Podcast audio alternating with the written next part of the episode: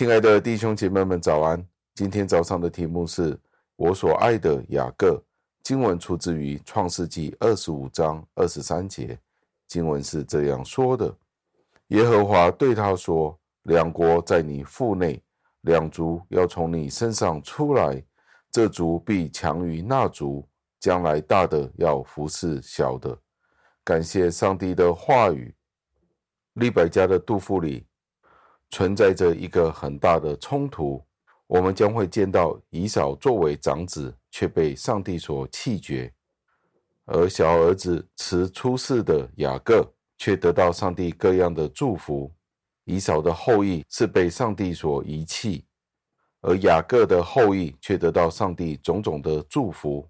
如果我们尝试去寻找上帝为什么这样子的选择，我们是无法从自然界当中去找到答案的，因为这两个国家的起源是一样的，不是因为他们有什么功绩。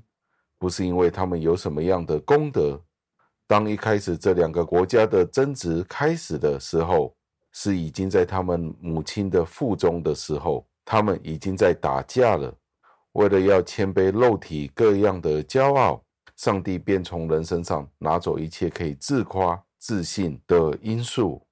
他本来可以在当雅各出世的时候使他成为长子，但是上帝却让以扫成为长子。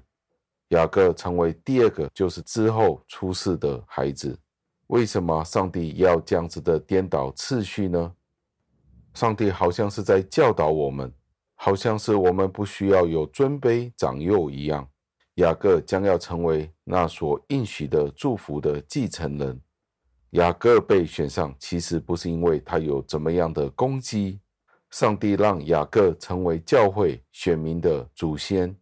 使他有优先于他兄长以扫的特权，不是因为雅各有什么样的功劳，因为他靠自己的努力。相反的是，纯粹是靠上帝的恩典。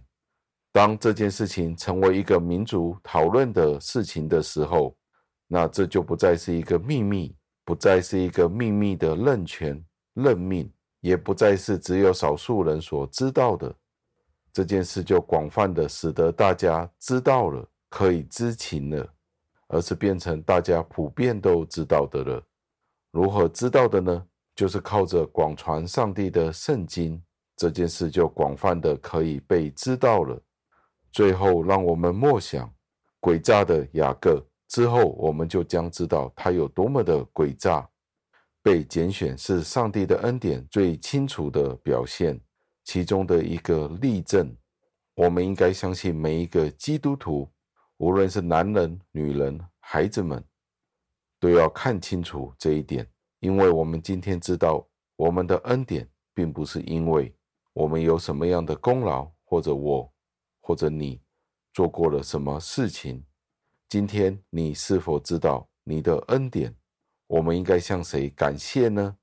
让我们一起祷告，亲爱的恩主。我们再次赞美感谢您，因为这一段的经文让我们看到雅各他能够蒙恩，并不是因为他自己有什么样的好，全是因为您自己的拣选，全是因为您自己的恩典。